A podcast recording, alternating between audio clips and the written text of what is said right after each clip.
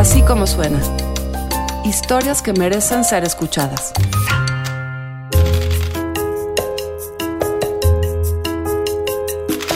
Se termina este terrible 2020 y pensamos, ¿cómo queremos terminarlo? No queremos terminarlo recordando la pandemia. Aunque hemos reportado y le hemos contado muchas cosas de las que hemos sufrido gracias al virus, no queremos así. Queremos recordarlo por algo que había pasado antes de la pandemia. ¿Se acuerda del 8 de marzo? Creemos que 2020 sigue siendo el año de las mujeres. Y entonces en las próximas semanas tres historias que hemos hecho en Así como suena sobre mujeres.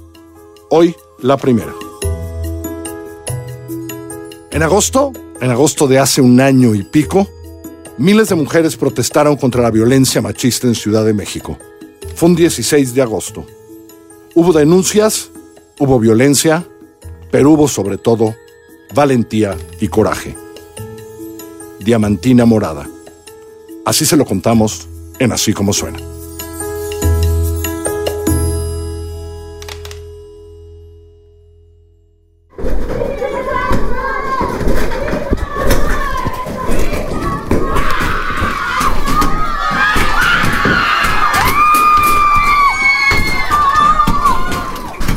Subir esas escaleras fue muy fuerte porque a pesar de que éramos muy poquitas en ese momento, ya, ya se escuchaban las explosiones de las que ya llevaban como sus, sus bombas caseras, ¿no? Y era como el boom. Y entré a la estación, entré a la estación de policía, estaba todo destruido y me subí en uno de los escritorios y con los dos pies desde adentro empecé a patear con todas mis fuerzas el vidrio para que se pueda romper, patear, gritar.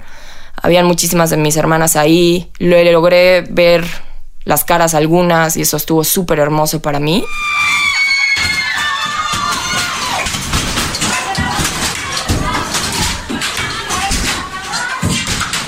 Un grupo de unas 20 mujeres fue el primero en entrar. Sus gritos rabiosos salían desde los pulmones. Eran las feministas radicales. Y yo fui detrás de ellas. En la escalera de la entrada nos envolvió la oscuridad, pero cuando nos acercamos al primer piso, la luz del exterior iluminó los cuerpos de las mujeres, la mayoría encapuchadas, que estaban adentro destruyéndolo todo. Pantallas de televisión rotas en el piso, muebles de oficina volteados, pintas de aerosol que decoraban las paredes de la estación de policía Florencia, con frases como violadores, sin tregua, estado feminicida. Y de repente salgo y se me ocurre ver al frente y, veo realmente, o sea, para mí fue una imagen tremenda. Yo en ese momento ya no tenía el celular en la mano, pero lo saqué porque de verdad, o sea, veías a lo alto la A y todo incendiado y decías, por Dios, está pasando. Luz se refiere a la A de anarquía que escribieron en una de las ventanas de la estación de policía, donde el fuego resaltaba incandescente por detrás. Luego llegó un camión de bomberos para mitigar las flamas, pero las manifestantes le bloquearon la entrada. Querían que el lugar se consumiera. Una de las primeras en entrar a la estación fue Lu Martínez, una chica de 26 años, flaquita con una cara dulce que hoy viene cubierta con pasamontañas.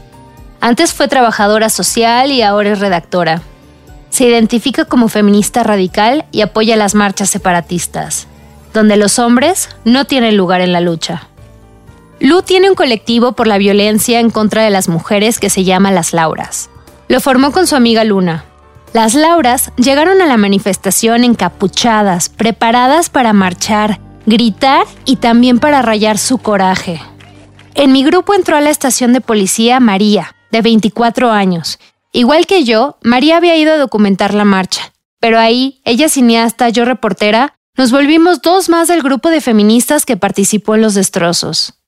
La cita esa tarde era en la Glorieta Insurgentes, una gran explanada circular a unas cuadras de paseo de la Reforma, con estaciones del metro y el metrobús del mismo nombre. Las separatistas llegaron en metro ya encapuchadas. Ahí lanzaron su manifiesto. Como habitantes y ciudadanas de la Ciudad de México y de la República Mexicana, nos dirigimos a ustedes desde esta movilización que está simbrando los espacios que habitamos porque están siendo violentados y vulnerados. No más abuso sexual por parte de la policía y militares. No más invisibilización a la violencia de género. No me cuidan, me violan. Y exigir justicia no es provocación. Esta era la segunda manifestación en una semana. La primera fue convocada porque en un mes hubo tres casos de violación a mujeres en los que policías de la Ciudad de México estuvieron implicados. El más sonado fue de una joven de 17 años que denunció haber sido violada por cuatro policías dentro de una patrulla en la delegación Azcapotzalco. En la primera protesta, un grupo de unas 15 manifestantes rompió las puertas de la Procuraduría General de Justicia, también conocido como el Búnker, a lo que la jefa de gobierno, Claudia Sheinbaum, respondió. Sobre los hechos ocurridos en la Procuraduría General de Justicia de la Ciudad de México hace unos momentos, quiero afirmar categóricamente que fue una provocación. La respuesta de la mandataria provocó el enojo de muchas de nosotras que decidimos ir a la segunda manifestación. Esta no era una marcha de feministas radicales, era una protesta diversa. La exigencia de justicia nos unía. Había mujeres jóvenes, adolescentes, mamás que llevaban a sus hijas e hijos en carriolas y agrupaciones feministas que iban vestidas de blanco. Se conoció como la Marcha Feminista, pero hubo al menos tres convocatorias que nacieron desde distintos frentes. El primero se concentró en la Glorieta Insurgentes. El segundo era de universitarias de la UNAM y el ITAM, que venía desde el sur de la ciudad. Y un tercero que inició en el Ángel de la Independencia y marchó por Paseo de la Reforma pero pasarían varias horas para que los grupos de las universitarias y el que salió del ángel se enteraran por internet de lo que había pasado en otros puntos de la marcha.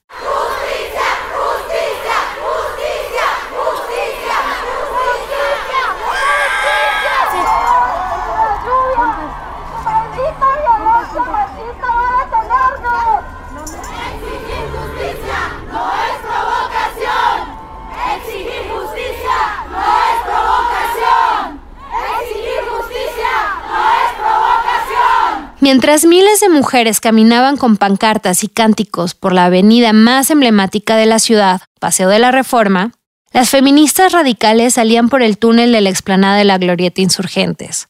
Las consignas retumbaban en el techo de la estación de Metrobús Insurgentes. Adelante, la mirada esquiva e imponente de cientos de encapuchadas con pasamontañas negros o pañuelos verdes sorprendía a los transeúntes que se quedaban a mirar la protesta. Atrás, las que venían descubiertas cargaban una cara triste, pero llena de rabia. ¡Hombres atrás! ¡Hombres atrás! ¡Hombres atrás! ¡Hombres atrás! El grupo separatista lideraba la protesta. Pedían que los hombres se fueran para atrás. El contingente tiene su origen en una lógica simple. Si las cifras hablan de nueve feminicidios al día y más de 40 denuncias diarias por violación, Necesitamos espacios libres de violencias machistas. Además, históricamente los hombres han llevado un rol protagónico en casi todas las áreas, y las mujeres de a poco hemos ido reclamando ciertos espacios que creamos solo para nosotras. Un poquito más Pasos atrás. Este bloque es negro separatista, puras morras. Puras morras.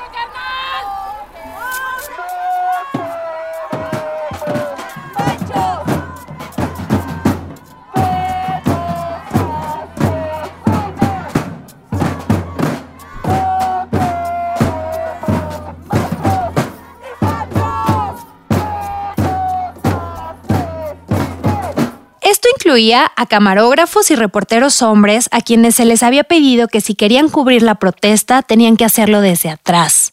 Los reclamos no alcanzaron eco en ellos. Todos estaban al centro buscando la nota o siendo la nota. Personas que estaban esperando el metrobús decidieron replegarse hacia atrás en, en la parte de los hombres se quedaron, eh, rompieron los vidrios, pero en la parte de las mujeres no lo hicieron. Sin embargo, se pusieron a cantar, mujer, esta es tu lucha, mujer consciente según el contingente. Aunque ellas están replegadas con miedo en las paredes. El miedo también se podía ver en los rostros de algunos pasajeros hombres que esperaban el metrobús, pero otros gritaban insultos y sacaban sus teléfonos para grabar. Ahí cuenta María, sintió que había que responder. Fue cuando empezó esta especie de provocación.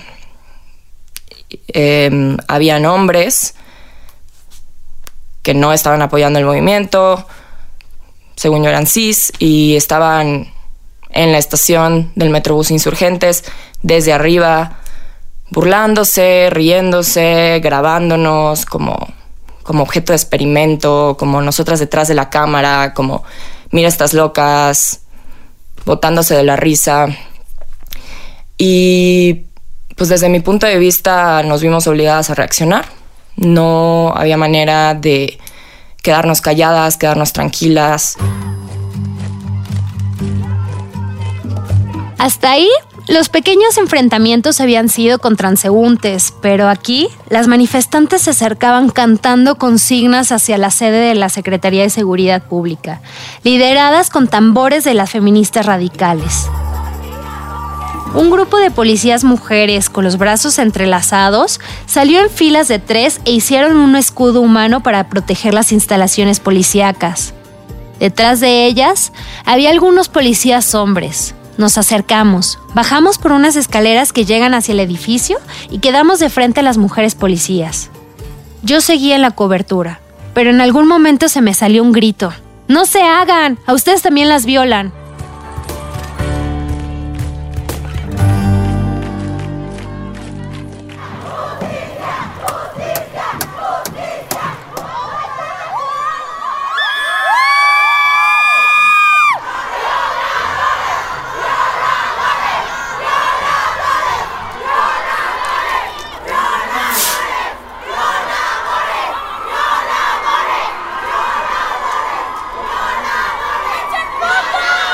Las manifestantes cantaban consignas y aventaban diamantina morada a la cara de las mujeres policías.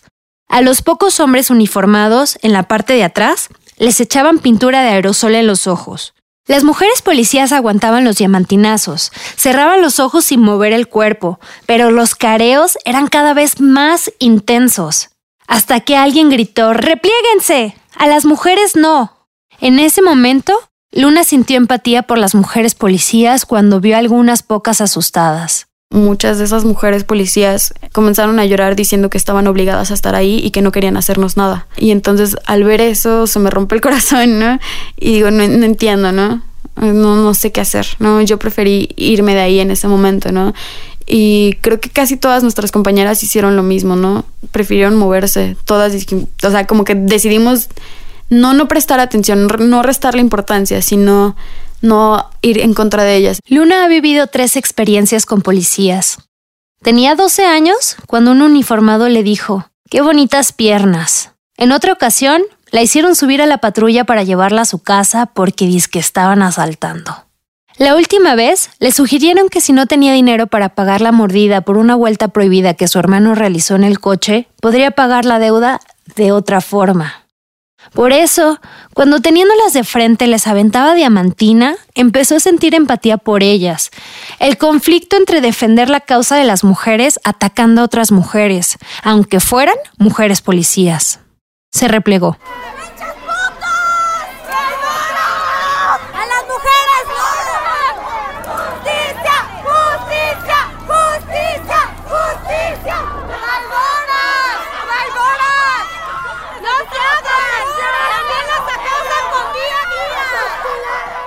Tras el enfrentamiento con la barricada de mujeres policías, todos los ingredientes para que la protesta subiera de tono estaban puestos.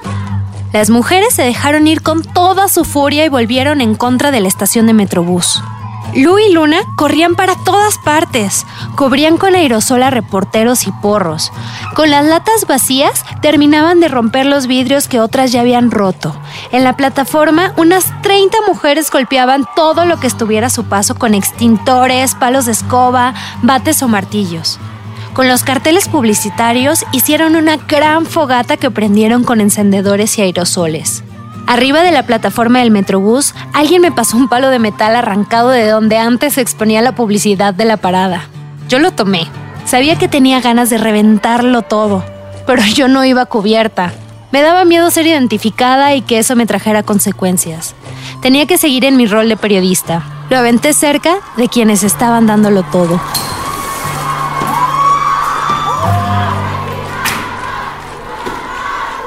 Y estaba ya llegando a un punto todavía más grande en donde estaban los hombres ahí, prensa pues siendo cubierta por hombres, sus cámaras.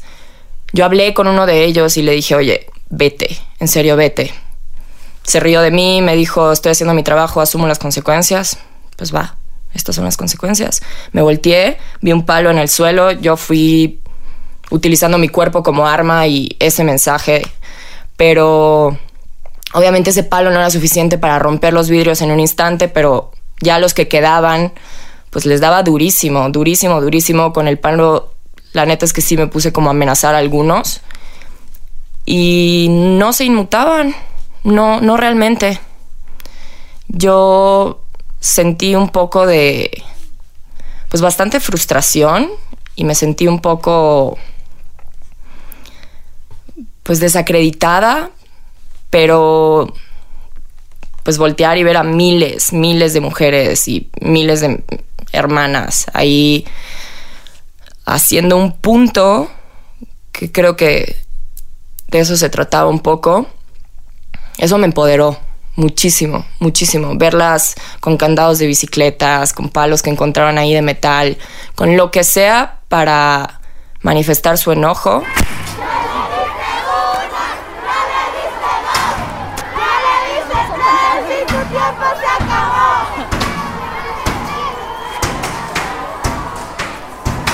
Cuando me pregunto qué fue lo que detonó los ataques, pienso en cuatro factores. El primero, que utilizaron policías mujeres para defender las instalaciones.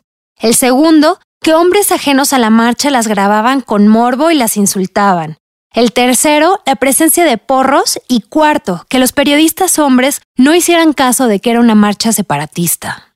Mientras tanto, en las redes sociales surgió un hashtag que decía Ellas no me representan, que desaprobaba el uso de la violencia simbólica y cubrirse los rostros. Pantalones, guantes, eh, una playera de manga larga, eh, tenía una pashmina enredada en la cabeza como si fuera una burka y lentes oscuros. Luna explica que decidieron encapucharse, una técnica de insurgencia utilizada en movimientos radicales para resguardar la identidad, después de que Lu apareció en la portada de un periódico amarillista de la Ciudad de México, por la protesta de unos días antes y se sintió expuesta por los discursos de odio que ha provocado el movimiento feminista. De repente me empezó a marcar mi mamá, mi papá, amigas, así, estás en el gráfico, ¿qué onda? Yo de... ¿Cómo? Y ya después ya, cuando hasta que salí vi que sí, ¿no? Y aparte yo imaginaba pues que en las páginas me habían visto en las fotos, ¿no? Generales. Y yo cuando me vi fue como de no, bueno, así de medio titular y yo de no. Y desde ahí ya empezaba a argumentar, ¿no? Con la familia de pues, pues qué mejor que viéndome en un periódico amarillista, lo vean en una lucha precisamente por no parecer como muerto violada. A María Medina le pasó algo similar, pero durante la marcha cuando su fotografía fue retuiteada por Joaquín López Dóriga. María llevaba el cuerpo cubierto por un leotardo blanco y ropa interior de encaje rojo por encima de la tela blanca. Se preparó para asistir a su primera manifestación y hacer una declaración política con su atuendo. Y en la misma marcha, unas horas después, me enseñaron un tuit de López Dóriga, en donde yo salía dando la cara, dando el cuerpo, dándolo todo, y y López Dóriga había puesto que nuestra marcha se había visto desvirtuada por la violencia. Claramente, pues primero me reí porque no puedo creer que él, siendo hombre, blanco, con muchísimos privilegios detrás de su escritorio, pues se supuesto periodista, por favor, se atreva a hablar de este movimiento que no le compete, que no le afecta.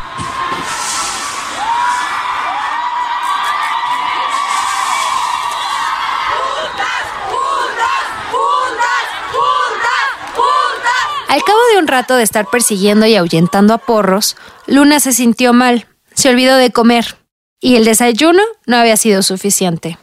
La diabetes le dijo que parara, que tenía que comer o inyectarse medicina pronto. Un grupo de chicas, muchas de ellas no pertenecían a las Lauras, la rodearon para que se pudiera quitar la ropa que la identificaba como feminista radical.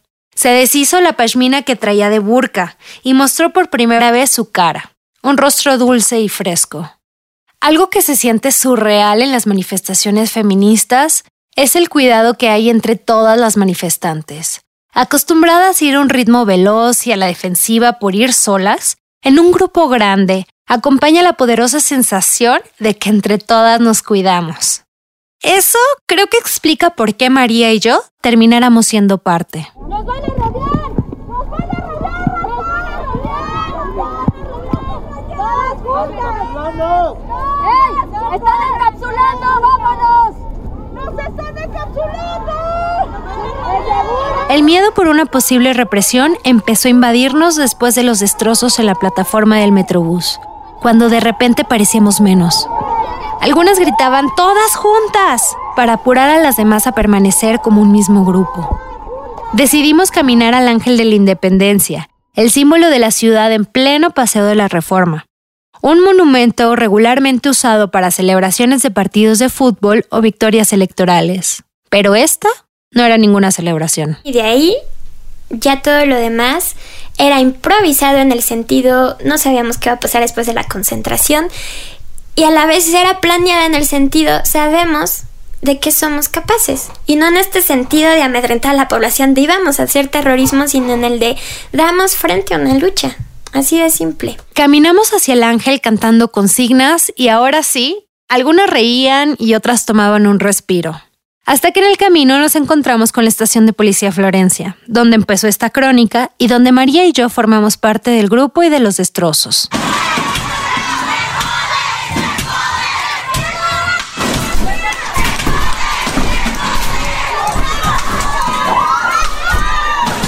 Cuando yo estuve dentro, envuelta en el caos, cuando nadie me podía ver o grabar, salté sobre las teles tiradas y participé en los destrozos.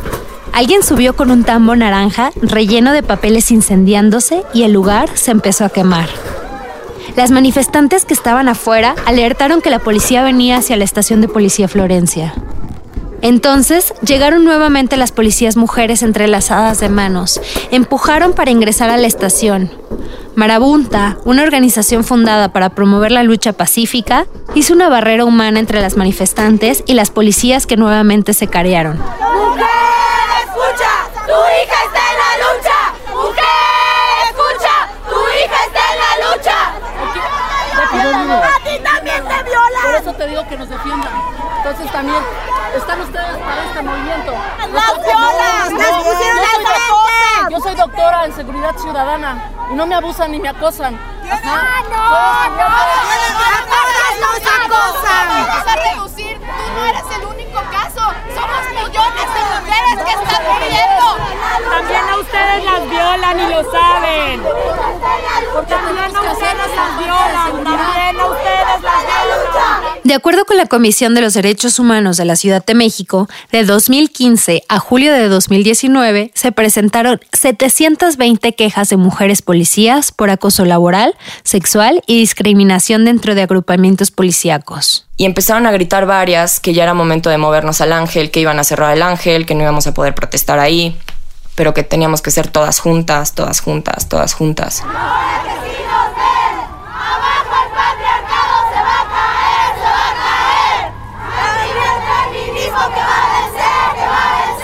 Quedaban unas mil manifestantes reunidas en el Ángel. Eran cerca de las 10 de la noche cuando se empezaba a sentir que la protesta había terminado. Muchas empezaron a descansar. Otras, como Lu, pintaron la base del monumento con lo que quedaba de sus aerosoles, frases como mi familia defendía a mi violador, México feminicida, mata a tu violador. Yo pensé que eso podría convertirse rápidamente en un aquelarre. Bastaron 25 minutos, a lo mucho, para tapizar el monumento del ángel con pintas que feministas radicales hicieron para dar el mensaje de que en México no estamos de celebración, porque 7 de cada 10 mujeres en México ha sufrido algún tipo de violencia a lo largo de su vida, y todas, las que fuimos a marchar y las que no, y las que rayaron el ángel, estamos hartas de que se normalice la violencia psicológica, sexual o laboral contra las mujeres.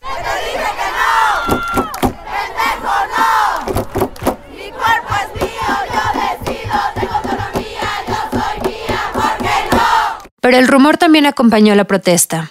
Y el descanso duró poco. Alguien dijo que tenían detenidas a cuatro mujeres en la estación de policía Florencia. Había que ir a rescatar a las compañeras. Revisamos el espacio y no pudimos ver a nadie. Los bomberos están entrando al segundo piso. Está lleno de aire. Yo no puedo pasar. No, nadie puede pasar si no hacen algo los bomberos. De- entonces van a prender la manguera. Tenemos que hacernos 10 metros hacia atrás porque van a salir volando vidrios y cosas. ¿Sí? Entonces nos piden que hagamos un poco de espacio. Les repito, no pude ver a nadie. Tengo la grabación por si alguien quiere verla de todo el recorrido que hice del espacio. Hay una que no la sacaron por atrás. hay una puerta de metal, hay una puerta de metal que está cerrada con llave, que evidentemente los oficiales que están aquí no tienen la llave de esa puerta. Hay una puerta de metal. Yo grité, yo pregunté, no es cochinada. Esa es la información que tengo, compañeras. No quiero emitir ningún veredicto de nada. Aquí está el video por si alguien quiere revisarlo. Pero no revisaste el segundo piso, ¿sí? No puedes subir al segundo piso. A el los fuego- policías o sea, el no les está, hay por un espacio favor. así. Afuera, con la expectativa de ver si había alguien o no, aguantábamos. Lanzábamos consignas y narraban sus experiencias de violencia. puto cuarto negro y me golpearon entre tres putas puercas. 2019, cuatro policías me subieron a la fuerza de su patrulla y me violaron. Después siguen ejerciendo los malditos hijos de puta. Lo cuento yo, porque de ella revelaron su nombre. ¡Malditos cerdos! ¡Pinches puercos! ¡Pinches puercos! ¡Violadores! ¡Primero al policía culero! Las últimas manifestantes hicieron un gran grupo y se fueron caminando hacia el metro. Algunas traían sus herramientas en la mano. El paliacate verde y la diamantina morada que cubrían nuestras caras y cuerpos decían que éramos parte de esas feministas, las que habían participado en los destrozos. Semanas después pasé por el Metrobús. En la estación de policía Florencia y El Ángel, la diamantina morada seguía en el piso, recordando esa enorme ola feminista que ha ido provocando tsunamis que exigen justicia. La delegación pintó con un gris triste la marejada que impregnó las paredes aledañas a las calles de la protesta. Donde antes había consignas feministas, ahora está ese lánguido color. La estación de policía Florencia sigue desmantelada. Desde fuera se puede observar la A de anarquía y el símbolo de mujeres que sigue dentro. El ángel está tapiado con unas placas de madera que tratan de ocultar la verdad. Que México es un país feminicida, que viola y mata a las mujeres porque puede. En mi último recorrido, unas niñas de 7 años saltaban en la escalinata y jugaban sobre un charco seco de pintura rosa con brillantina, que simulaba ser la sangre de las mujeres víctimas de violencia. La que pise afuera del rosa pierde, dijo una de ellas. Las niñas se apropiaron de la mancha, y yo solo pensé en que este movimiento es para ellas, para nosotras, para que ninguna niña pierda su inocencia, para que ninguna adolescente sea violada y para que las demás seamos mujeres que viven una vida libre de violencia. No queremos ser valientes, queremos ser libres.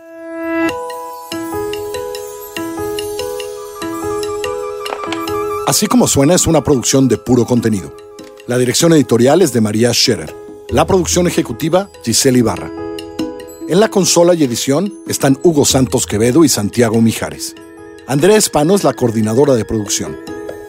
Yo soy Carlos Puch y te invito a que nos escuches en así como en Google Podcast, en Apple Podcast, en Spotify, en Himalaya, en Deezer, hoy, donde escuchas siempre tus podcasts.